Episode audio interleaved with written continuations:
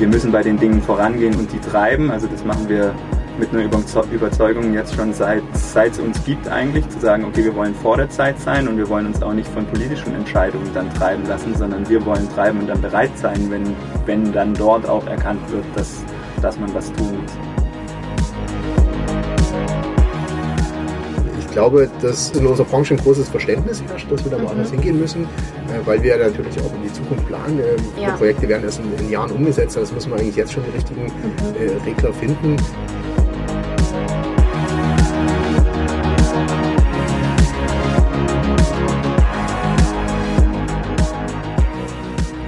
Liebe Hörerinnen und Hörer, was muss sich in der Bau- und Immobilienwirtschaft ändern, damit nachhaltiges und kreislauffähiges Entwickeln, Planen, Bauen und Betreiben von Immobilien zum Standard wird?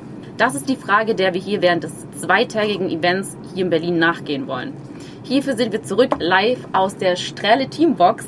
Bei mir zu Gast sind einmal Peter Irmscher und Jakob Dorn. Herzlich willkommen, stellt euch einmal kurz vor. Danke, fange ich vielleicht mal an. Vielen Dank für die Einladung. Äh, ja, wie gesagt, mein Name ist Peter Irmscher. Ich äh, arbeite bei Saatit Architects äh, schon seit äh, ja, zwölf Jahren inzwischen. Ähm, bin da in verschiedene Projekte involviert, vom Entwurf bis äh, zur Ausführung. Und bin natürlich auch involviert in die große Fragestellung, wie wir jetzt uns weiterentwickeln, bautechnisch. Ähm, aber das können wir vielleicht noch detailliert klären. Genau. Hallo auch. Ich bedanke mich, dass ich dabei sein kann. Jakob Dorn, bin von Waldmann. Wir bauen Leuchten im Schwarzwald und ich leite dort seit zwei Jahren das Marketing und bin dadurch auch sehr tief in den, in den Themen. Dann hier schon mal die erste Frage. Und zwar, was ist, warum seid ihr hier? Was sind eure Ziele hier? Was habt ihr euch erwartet? Was ist euer erster Eindruck? Ja, der erste Eindruck ist, ähm, dass hier eine Menge Energie auch zu spüren ist in der ganzen Branche. Mhm. Also es ist natürlich immer interessant, sich auszutauschen, sehen von, von welchen Richtungen, äh, welcher Hersteller oder, oder welche Firma sich da beschäftigt und was, was da, was da gerade geht am Markt, weil wir müssen es ja weiterentwickeln. Wir sind uns alle klar, dass wir jetzt irgendwie so, wie wir es bisher gemacht haben, nicht weitermachen können. Wir müssen neue Lösungen finden, neue Lösungsansätze. Aber ich finde es auch wichtig, dass man äh, Wissen teilt, ähm, weil es gibt viele Schlagwörter und viele Richtungen, in denen jeder schnell einsteigt, weil es erstmal gut klingt. Äh, Thema Greenwashing auch. Mhm. Ich glaube, es ist wichtiger, dass man sich äh, tiefer mit bestimmten Sachen befasst, äh, wirklich Hinter Hintergrundinformationen sammelt, um daraus dann Konzepte entwickelt und äh, umzusetzen und nicht in den blinden Aktivismus äh, zu verfallen. Und ich glaube, so, eine, so ein Forum hier ist ganz gut, dass man sich da ein bisschen austauschen kann, dass man das vorstellen kann, dass man sich auch selber, äh, mir ist auch wichtig, unser Büro hier vorzustellen mhm. ja, und äh, zu sagen, wir beschäftigen uns auch mit den Themen und wir sind an dem und dem Punkt schon und äh, es macht auch Sinn, da mit uns weiter zusammenzuarbeiten, weil wir jetzt äh, schon einen gewissen Weg eingeschlagen haben und vielleicht ein, zwei Schritte anderen Leuten voraus sind ähm, und das muss einfach auch kommuniziert werden. Ne? Mhm. Ja, auch wir ähm, sind einmal hier wegen der Community natürlich. Also mhm. Wir, wir merken auch, dass sich da was, was zusammentut und mhm. dass über die Themen ganzheitlich gesprochen werden. Dass gewerkeübergreifend jetzt mal die Betrachtung auf die Dinge dann ähm, getan wird, was wir super spannend finden, weil wir natürlich im Schwarzwald sitzen, auch unsere Betrachtung darauf haben, aber dann meist isoliert. Und das Zweite, was damit auch zusammenhängt, ist dann ähm, über Standards zu sprechen. Also wenn man sagt, das, das soll zum Standard werden, dann geht es aus unserer Sicht auch darum, was, was sind Einigkeiten, was können auch Standards sein in Kommunikationssprachen, auf welche Dinge committet man sich und wie schaffen wir es sozusagen darüber dann die Community wieder größer zu machen. Mhm. Weil wir immer sagen, wir müssen bei den Dingen vorangehen und die treiben. Also das machen wir mit einer Überzeugung jetzt schon seit, seit es uns gibt eigentlich, zu sagen, okay, wir wollen vor der Zeit sein und wir wollen uns auch nicht von politischen Entscheidungen dann treiben lassen, sondern wir wollen treiben und dann bereit sein, wenn, wenn dann dort auch erkannt wird, dass, dass man was tun muss. Mhm, auf jeden Fall. Also vielen Dank schon mal für den Einblick. Ähm, dann komme ich schon mal zu meiner ersten Frage. Und zwar, mit Licht kann man viel Atmosphäre schaffen. Bei euch geht es ja beiden um Licht unter anderem auch. Und deshalb die Frage, kann Licht also zu einem das Wohlbefinden positiv beeinflussen, als auch die Gesundheit möglicherweise negativ beeinträchtigen? Also die Antwort ist auch absolut ja. Licht mhm. hat Auswirkungen auf unser Wohlbefinden. Ähm, ich würde sagen, wir das ist auch die Basis unserer Forschungsarbeit und, unseren Produkten am Ende. Ähm, damit beschäftigen wir uns schon sehr lange und wir stellen auch oft fest, meistens fällt es ja dann auf, wenn Licht nicht gut gelöst ist. Wenn Licht sehr gut gelöst ist, dann spricht man oft gar nicht darüber und das ist eigentlich meist ein Zeichen, dass, das Licht dann gut ist. Also Licht hat einen Einfluss auf unser Wohlbefinden absolut. Das fängt bei der Beleuchtungsstärke, Farbtemperatur, Abstrahlwinkel, all die Dinge gehen am Ende, ja, wir merken die über unsere, über unsere Augen, aber tatsächlich auch ein Stück weit über unsere Haut. Und ähm, wir sind auch der Meinung, und da gibt es ja auch mittlerweile über ähm, Human-Centric Lighting die, die Ansätze, dass ähm, Licht dazu beiträgt, wie wie ist unser Biorhythmus mhm. und ähm, somit sind wir der Überzeugung, hat einen sehr großen Einfluss auf unser Wohlbefinden und wenn es gut gelöst ist, dann einen positiven, wenn es schlecht gelöst ist, einen negativen. Darf ich da kurz mal, du hast gerade Biorhythmus gesagt. Ja. Es gibt Licht, das sich an den Biorhythmus anpasst? Ja, genau. Also das Konzept ist mittlerweile unter Human-Centric Lighting bekannt. Wir mhm. waren auch sehr früh da mit dabei, zusammen mit noch ein, zwei weiteren aus der Branche. Damals hieß es noch ähm, Visual Timing Light bei uns. Mhm. Ähm, heißt, die Farbtemperatur verändert sich so, wie es auch im, im Tagverlauf ist. Es geht sozusagen vormittags los, ist dann sehr viel blaues Licht am, am Mittag dabei mhm. und wird dann wärmer und in der Intensität auch geringer zum Abend hin und somit ähm, ja, sind dann auch unsere, unsere Hormone, also unser Melatoninhaushalt ähm, wird darüber auch ähm, beeinflusst und somit werden wir müder zum Abend hin und ja, können besseren Schlaf haben und mhm. ja. Aber jetzt mal die Frage auf der Arbeit. Manche arbeiten ja doch dann noch in die späteren Stunden. Ist es da effektiv? Also absolut, das ist ähm, Teil der Philosophie und auch ähm, ja, das ist immer ein bisschen spannend bei uns. Wir haben da auch mhm. nochmal unseren eigenen Blickwinkel auf die ähm, Philosophie, aber das hat einen Einfluss. Natürlich, man kann auch Lichtdoping in, in bestimmten Situationen betreiben. Auch da gibt es aber Studien darüber, dass das nicht immer zielführend ist. Zum Beispiel ist ja mega spannend, wie macht man es mit einer Industrienachtschicht? Gibt man mhm. denen dann extrem viel blaues Licht, wie es normalerweise am Mittag wäre. Mhm. Und da haben unsere eigenen Studien, aber auch Studien mit der LMU zusammen gezeigt, dass das eigentlich nicht gut ist, dass man den trotzdem also warm beleuchtet, aber in der, in der Intensität sehr hoch nachts. Mhm. Und dass man das eben darauf abstimmt, sozusagen, um die Leute in dem normalen Biorhythmus drin zu halten und dann nicht versucht, sich da absichtlich rauszupuschen. Es sei denn, man will das Persönliche. Okay, und wie ist es bei euch? Was ist euer Erfahrungswert momentan? Also in Firmen gerade?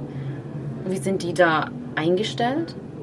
Also das wird immer, nimmt an Bedeutung mhm. zu, absolut, wird immer mehr nachgefragt. Also es ist mittlerweile fast alle unsere Produkte können VTL oder das, das HCL. Und ähm, es, ich glaube, die meisten modernen Beleuchtungskonzepte ähm, denken schon in, in HCL, oder? Also wie ist das bei euch?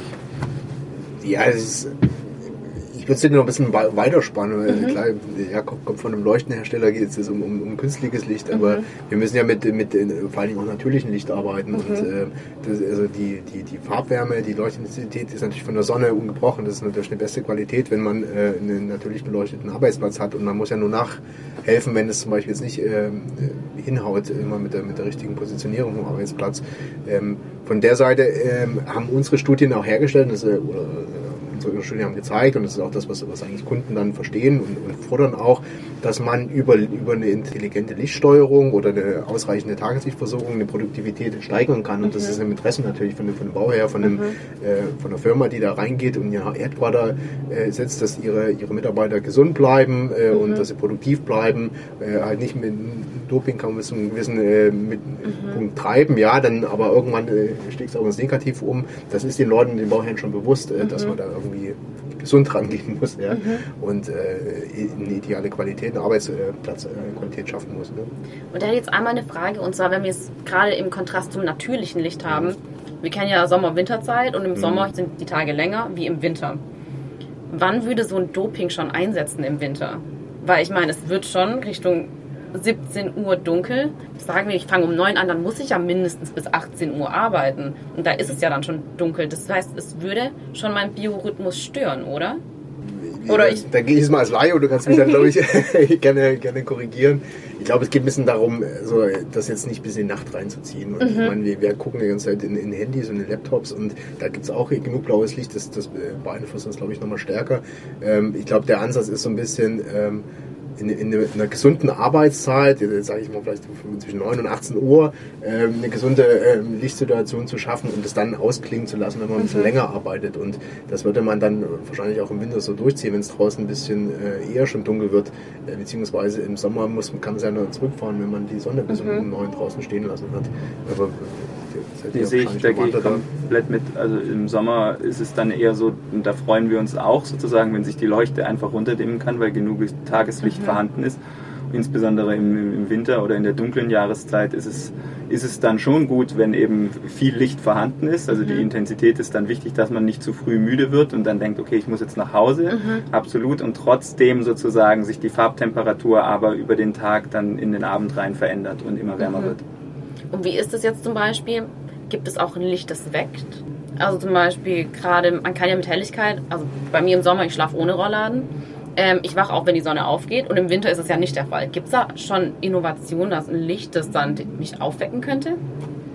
Also ich absolut. Mhm. Wir selbst haben jetzt kein Produkt ähm, mhm. dahingehend, aber es gibt ja auch diese Lichtwecker, die dann angehen mhm. und ähm, schon den, den Morgen simulieren mhm. und den kann man sich auch auf fünf stellen und dann mhm. fährt der langsam hoch und es mhm. ist sozusagen nicht das aus dem Schlaf gerissen werden und da gibt es auch Theorien darüber, dass es dann besser ist für uns, ähm, so langsam und smooth in den Tag zu starten und doch, die, die Produkte gibt es und mhm. ja, da haben wir jetzt ähm, wenige bzw. keine für, für morgens, aber unsere Produkte beginnen dann mit dem, mit dem Arbeitstag sozusagen. Das wollte ich gerade noch fragen. Also das heißt, ja. äh, die Sensorik ist so eingestellt, dass die wahrscheinlich dann um 7, 8 losgeht, wenn die ersten Mitarbeiter kommen und sich dann aber auch abends stellt sich das dann auch wieder aus.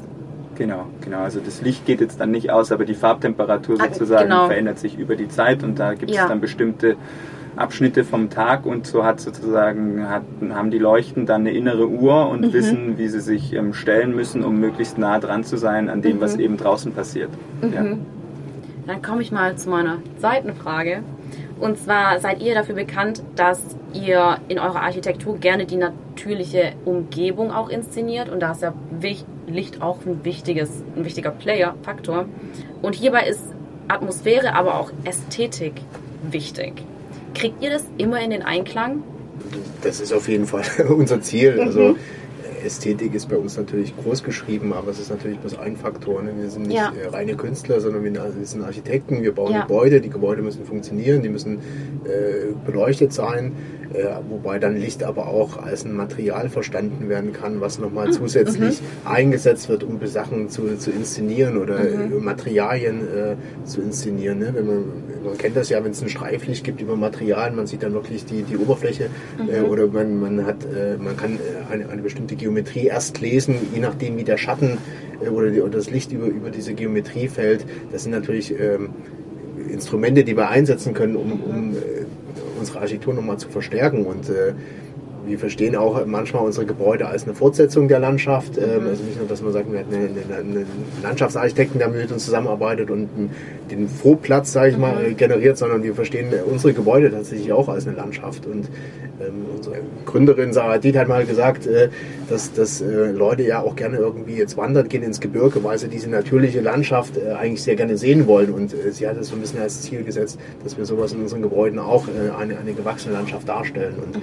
ähm, natürlich, äh, Leute gehen gerne zum Sonnenaufgang und zum Sonnenuntergang in irgendeine mhm. schöne Landschaftssituation, um ja. das zu genießen. Und genauso würden wir dann gerne auch das Licht in unseren Gebäuden mit einsetzen und ja. dann nochmal so eine spezielle Situation, eine ja.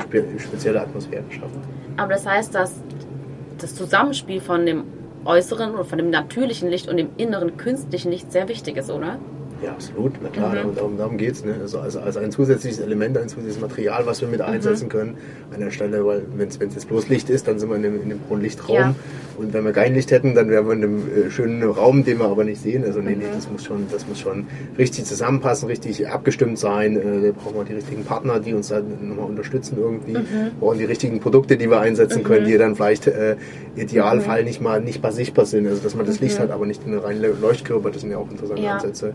Äh, oder ist halt was, was, wo man einen Highlight quasi generieren ja. wollen. Ne? Mhm. Ja, finde ich total spannend, weil ich muss ehrlich sagen, wenn ich an ein Haus denke, denke ich immer Lichtschalter ein oder aus. Mhm. Aber dass die sich eigentlich ergänzen sollten, ähm, finde ich total spannend. Also muss ich ehrlich zugeben, habe ich mir selbst so privat noch keine Gedanken darüber gemacht und ich komme auch nicht aus der Branche. Aber finde ich total spannend. Ähm, ich würde dann jetzt auch zur letzten Frage kommen. Und zwar, was sind denn eurer Meinung nach Vor- und Nachteile von natürlichem Licht, aber auch künstlicher Beleuchtung? Nimm, dir einen Augenblick. Ähm. Fangen wir vielleicht mal beim natürlichen Licht an. Ja, also ich denke, Vorteil von dem natürlichen Licht ganz klar, ähm, dass es wie wir es so kennen, dass ja. es unserem Biorhythmus, wie, um da nochmal drauf ja. zu gehen, sozusagen ähm, gut tut, unser Wohlbefinden ähm, dann sowieso von sich aus meist ähm, beeinflusst. Und ja, also es gibt wahrscheinlich nichts Schöneres als, als gutes natürliches Licht. Und das ist sozusagen bei künstlichem Licht der Anspruch, natürliches Licht möglichst gut zu simulieren und nicht als künstliches Licht aufzufallen. Und mhm. da ähm, dem, dem nahe zu kommen. Und künstliches Licht, wie ich vorher sagte, kann eigentlich im Idealfall das Ganze abbilden, dann fällt es nicht auf, dann ja. ist es gut in meinen Augen, oder ja. es kann negativ herausstechen, wenn es eben kein gutes Beleuchtungskonzept gibt. Und dann wird es von uns auch schnell als, als störend, als ähm, mhm. nicht ideal wahrgenommen. Mhm. Ob wir es dann immer direkt aufs Licht zurückführen oder ob wir uns einfach nicht so wohlfühlen in den Räumen, das ist dann auch wieder individuell unterschiedlich, mhm. aber es liegt oftmals dann schon auch am Lichtkonzept. Ja. Okay, aber das heißt, ein positiver Faktor von künstlichem Licht ist, dass es eigentlich meine Leistung pushen kann, wenn man es richtig macht. Also es überlastet mich nicht, sondern hilft mir eigentlich noch ein bisschen produktiver zu werden, wie wenn ich jetzt den ganzen Tag dem Licht an hätte. Ja. Weil es zum Beispiel gerade außen ich weiß nicht, wir sind im Norden, da hat es kein Tageslicht zum Beispiel. Genau, doch. Und wenn ich dann mhm. sozusagen den ganzen Tag in hab, meinem ja. ähm, dunklen Arbeitszimmer sitze, dann genau. falle ich ziemlich sicher in ein höheres ja. Mittagsloch rein, wie wenn ich einen gut beleuchteten Raum habe, der künstlich versucht, den Tag zu simulieren. Dann ist mein, mein Mittagstief im Idealfall ähm, deutlich geringer. Mhm. Okay, vielen Dank.